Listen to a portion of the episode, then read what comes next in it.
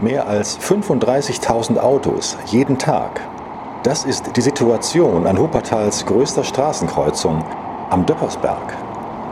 Wuppertal ist keine Stadt, das ist eine Durchfahrt. So hat es ein Besucher einmal zusammengefasst. Und diesen Eindruck kann wirklich haben, wer auf der Bundesallee entlang der Talachse unterwegs ist. Über zwei Kilometer vom Robert-Daum-Platz bis zum Landgericht ist die Strecke vier- bis achtspurig ausgebaut. Links und rechts liegt ein riesiges Gebiet im Stadtzentrum, in dem fast niemand mehr wohnt, durch das nur sehr viele Menschen jeden Tag hindurch müssen. Die Bundesallee entstand nach dem Zweiten Weltkrieg, als die meisten Innenstadthäuser Wuppertals zerstört waren. Die Straße wurde mehrfach umgestaltet und ausgebaut.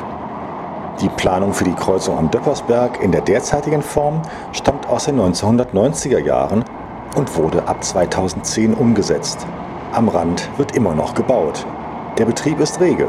Hören Sie ruhig noch ein paar Sekunden zu.